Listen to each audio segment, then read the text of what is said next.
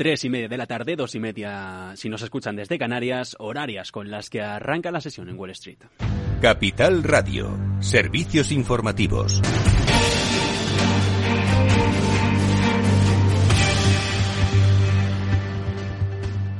¿Qué tal? Muy buenas tardes. Arranca la negociación en este miércoles, en esta última jornada de noviembre, la Bolsa de Valores de Nueva York con alza, con revisión al alza concretamente del crecimiento en el tercer trimestre en Estados Unidos. Segunda relectura sobre el PIB deja el incremento entre junio y septiembre en el 2,9% en la principal economía del mundo, con una lectura también revisada para el segundo que sin embargo se contrae en seis décimas y lo que se contrae también es el mercado laboral. El sector privado, dato de ADP, nóminas ADP, crea menos del esperado. Se firman apenas 127.000 contratos laborales con una reserva federal a la que le siguen aumentando las presiones.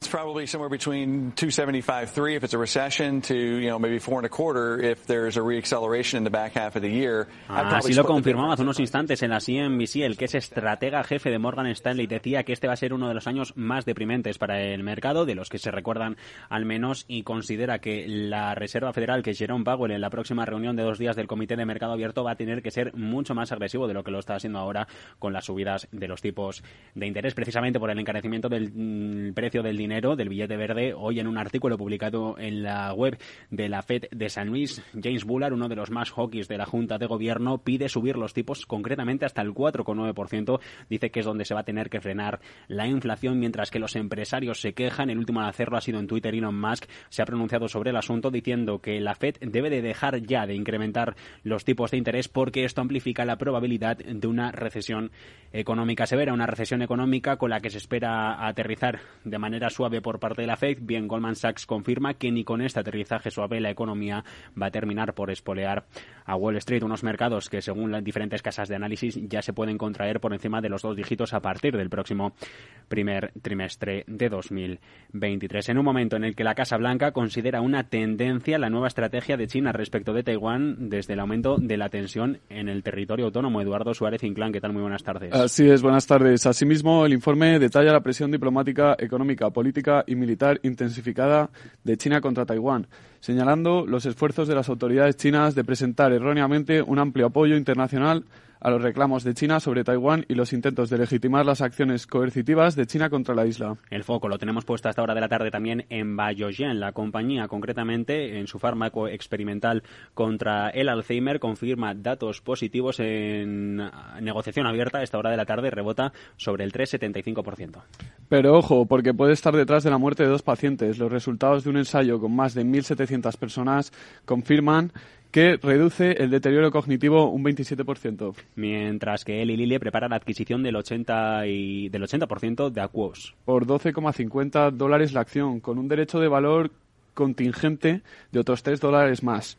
La OPA emitida por la compañía para hacerse con más del 81% de la firma subsidiaria de Kearney Acquisition Corporation. En este caso, en empresas de medios, AMC ha confirmado que va a despedir al 20% de los trabajadores en Estados Unidos tras la salida de la consejero delegada. Se lo contamos ayer en esta emisora, en tiempo de mercado abierto con Airbnb, que prepara un recorte de las tasas de alquiler, mientras que Disney advierte de que una reestructuración podría acabar con cargos no deseados por el deterioro del balance de la compañía. Es lo que ha dicho la compañía en una presentación regulatoria tras la llegada de Bob Iger como consejero delegado.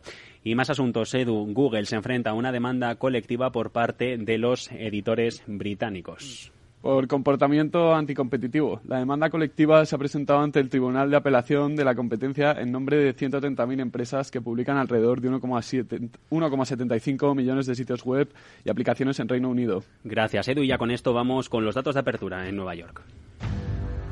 Claves del mercado. La clave del mercado la tenemos en zona de compras. En estos momentos el promedio de industriales en Dow Jones rebotando por encima del 10%, del 0,10% en los 33.886. El general, el S&P 500 no consigue los 4.000. El Nasdaq Composite, el tecnológico, a las puertas de perder la resistencia, el soporte de los 11.000 enteros. En divisas, para eurodólar, según las pantallas de XTV, con fortaleza de divisa única frente a billete verde, negociándose en zona de compra-venta de 1,037540. Esto es todo por el momento. A partir de las 4 analizamos toda esta actualidad bursátil en tiempo de mercado abierto con Rocío Ruiz aquí en Capital Radio.